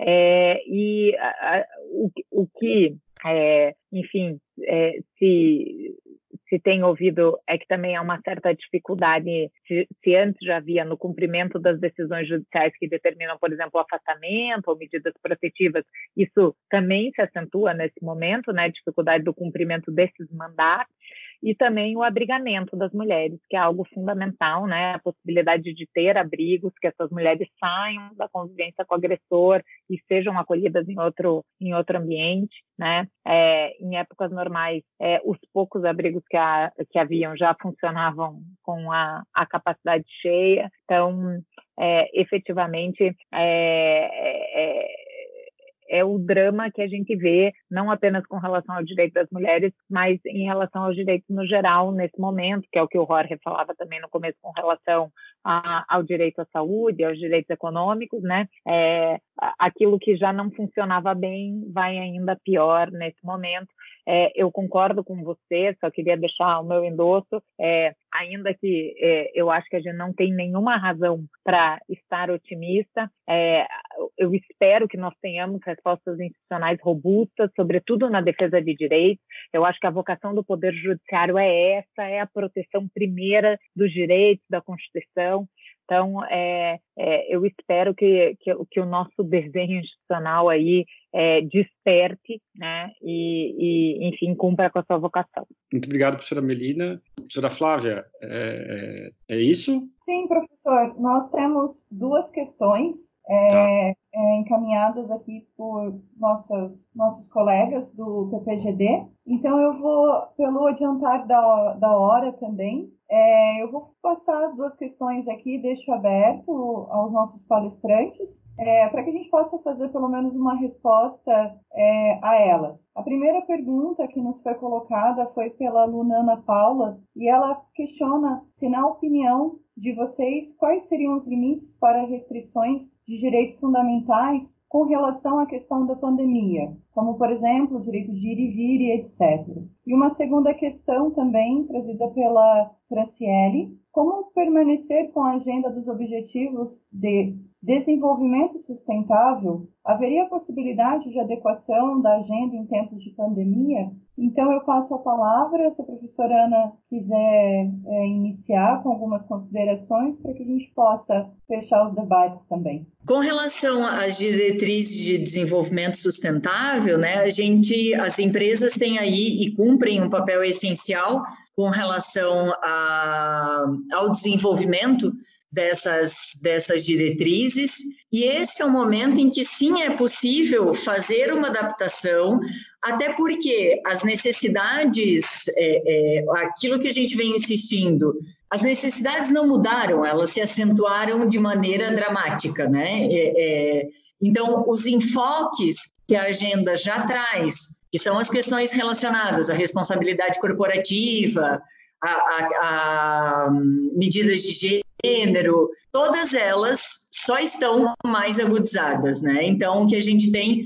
aqui é um, uma situação em que a gente não tem uma, uma mudança de orientação no sentido de, de direitos que são mais vulneráveis ou estão numa situação de maior vulnerabilidade, que é onde a gente precisa colocar a nossa atenção e o nosso cuidado, mas em que a pandemia nos mostra justamente é a profundização desse olhar que é necessário é, relacionado a um desenvolvimento sustentável. E outra vez aqui é, as empresas cumprem com um papel essencial, especialmente relacionado à questão da, do, da, da, das mudanças climáticas e de tudo aquilo que a gente já comentou aqui. Professora Melina, gostaria de complementar? Eu queria só, eu não gosto de fazer autopropaganda, mas eu escrevi um artigo com a professora é, Inês Virginia Prado Soares, que é desembargadora é, é, em São Paulo,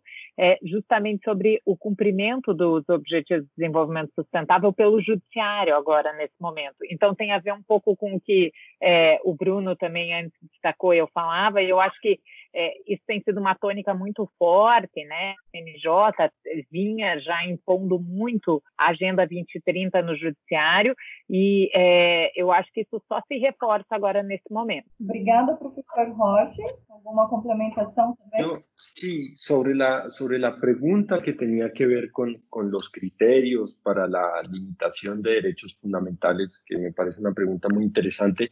Me parece, lo, lo, primero que es importante señalar es que la gran diferencia entre eh, 1939 y 2020 es la gran caja de herramientas que nosotros ya tenemos, que hemos construido en los últimos 80 años, para saber qué se puede limitar, qué no, y en qué condición. Pues tenemos una, una serie de instrumentos axiológicos e institucionales que nos hacen ser más optimistas en esta oportunidad. Entonces, en el ámbito americano, hemos visto la proactividad de la Comisión Interamericana de Derechos Humanos eh, entiendo resoluciones, creando un mecanismo de seguimiento, monitoreo. Es decir, tenemos tanto elementos dogmáticos, axiológicos, como instituciones. Y lo mismo ocurre en Europa con el Consejo de Europa, con el Tribunal Europeo de Derechos Humanos e incluso con la, con la Unión Europea.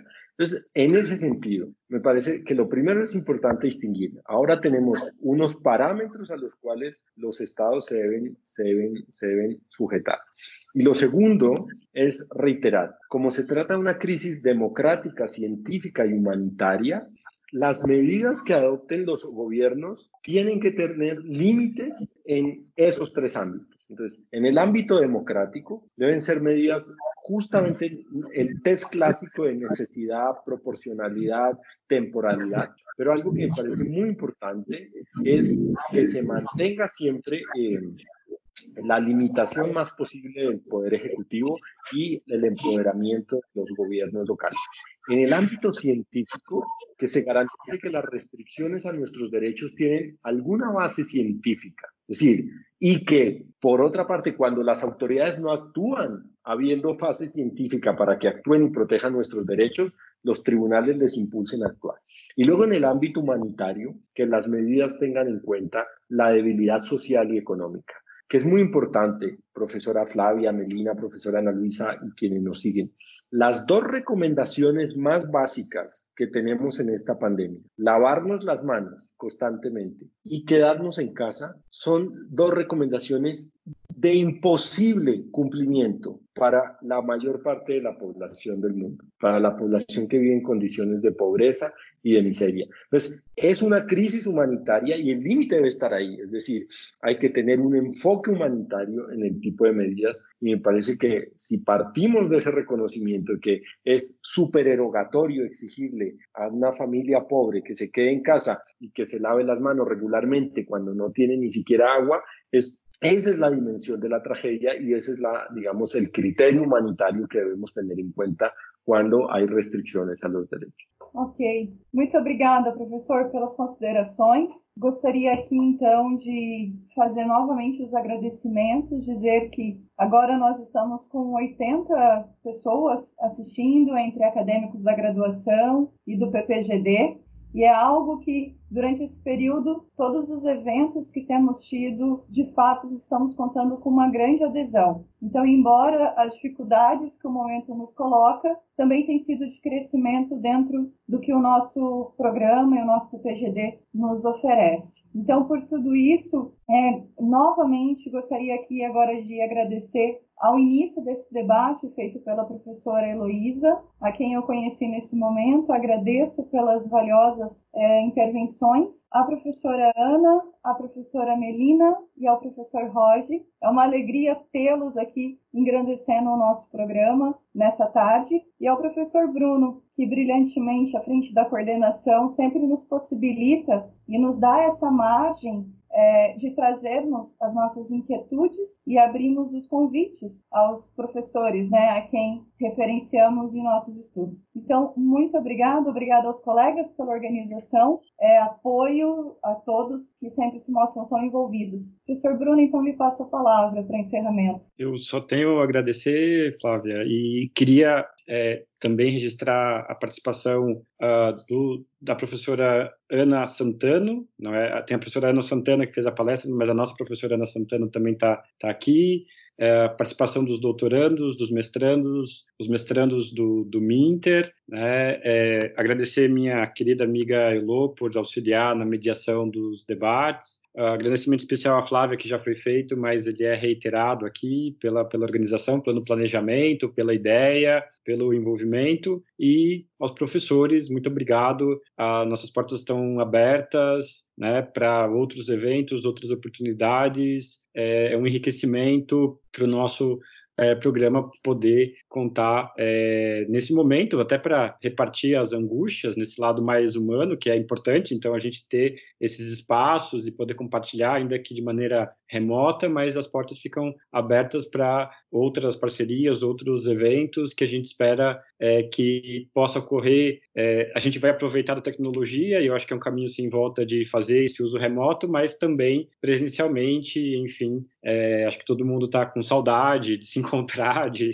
se abraçar e tudo mais, né? Mas por enquanto, vamos ficar em casa e esperar é, dias melhores no futuro. Acho que a gente precisa ter uma palavra também de, de esperança né? é, nesse encerramento. Isso é importante. Uh, talvez a gente se encontre no momento de uma tempestade perfeita, de crise pandêmica, crise econômica, no Paraná, em especial, crise hídrica.